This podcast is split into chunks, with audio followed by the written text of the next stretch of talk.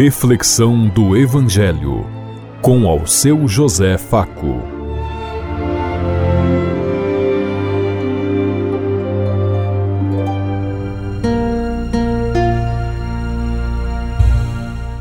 Paz bem a todos os ouvintes da Rádio Construtiva e todas as emissoras em sintonia conosco e o povo que nos ouve.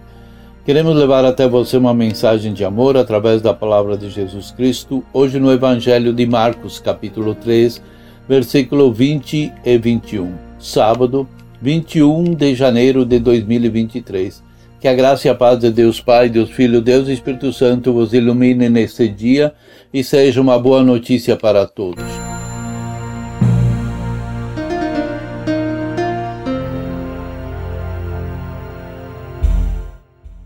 O Senhor esteja conosco, Ele está no meio de nós. Proclamação do Evangelho de Jesus Cristo, narrado por São Marcos. Glória a vós, Senhor. Naquele tempo, Jesus voltou para casa com os discípulos. E de novo se reuniu tanta gente que eles nem sequer podiam comer. Quando souberam disso, os parentes de Jesus saíram para agarrá-lo, porque diziam que estava fora de si palavra da salvação. Glória a vós, Senhor.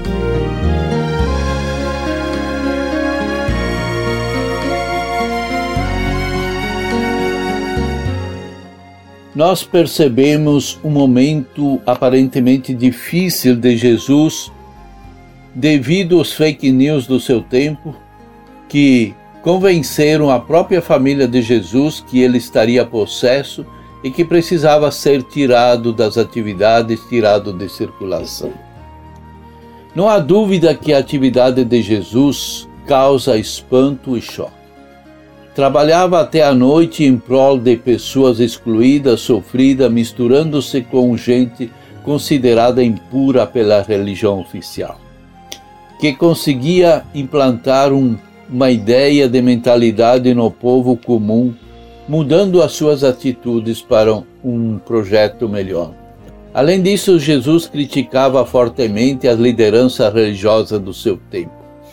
Por isso, parecia para muitos que ele estava louco, possuído por um demônio, ou algo semelhante. Em uma cultura onde honra e vergonha eram conceitos chaves para qualquer família, os familiares de Jesus resolveram conter o problema indo ao lugar da sua pregação para segurá-lo e trazê-lo para casa, para dentro da família que ficava em Nazaré. O confronto com a família continua. É interessante como Marcos constrói cenas. Quando os parentes chegam ao local onde ele está ensinando, eles nem tentam entrar para escutá-lo, ou para conversar, ou para ver o que ele estava dizendo. Eles deliberadamente ficam do lado de fora e mandam chamá-lo.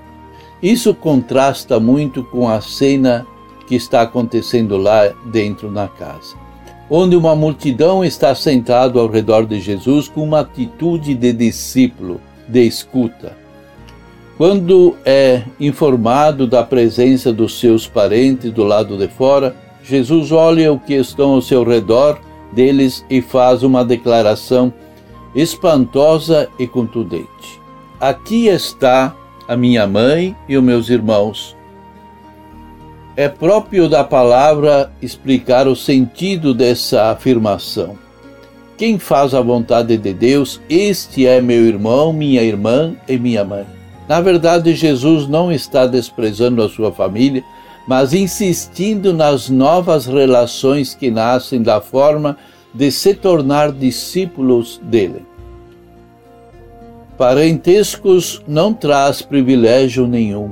O importante é ser discípulo e discípula e cumprir a vontade de Deus. Assim, Jesus afirma que, na medida que nós nos tornamos discípulos e discípulas, teremos a mesma dignidade que sua mãe e suas e seus familiares. Tudo se realiza diante de das exigências do reino e do seguimento. Embora não seja uma questão de grande importância, talvez valha uma palavra sobre o sentido da frase. irmão, irmãs de Jesus. É bom lembrar que na tradição do Oriente Médio não se define a família como um pequeno núcleo de pai, mãe e filhos, mas inclui parentes próximos e distantes.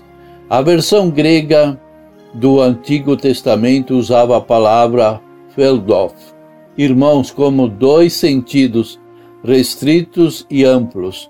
Podemos dizer que na tradição cristã existiam três tipos de interpretações para esta mesma questão.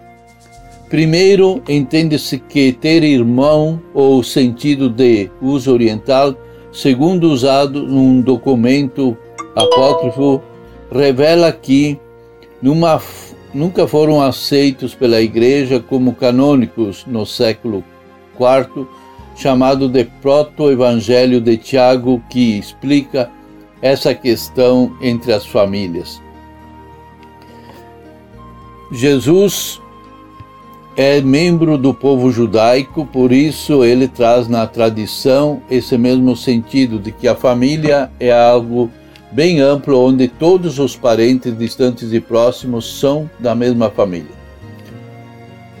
O importante é saber que a concepção virginal de Jesus está no Evangelho da infância de Mateus e faz parte do credo apostólico.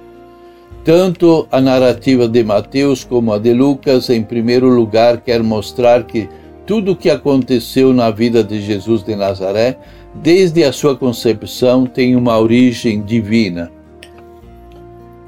O, a disputa com os escribas também intriga umas pessoas quando fala do pecado contra o Espírito Santo que não tem perdão.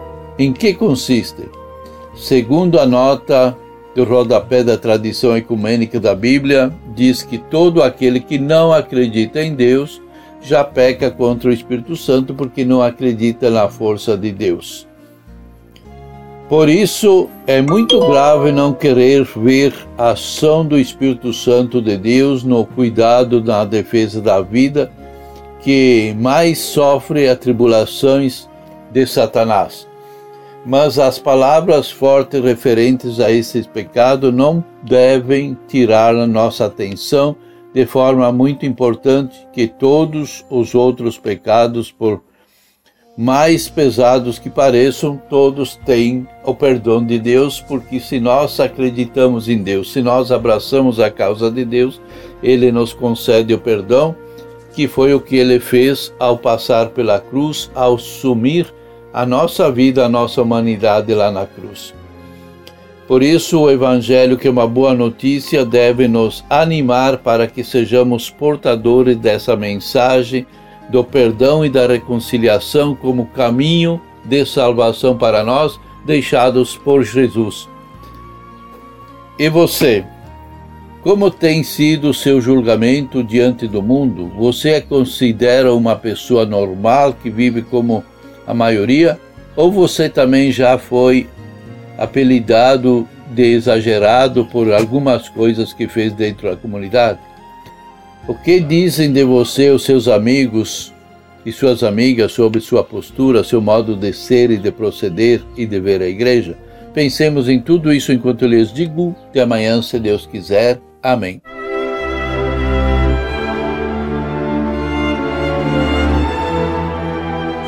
Você ouviu Reflexão do Evangelho com ao seu José Faco.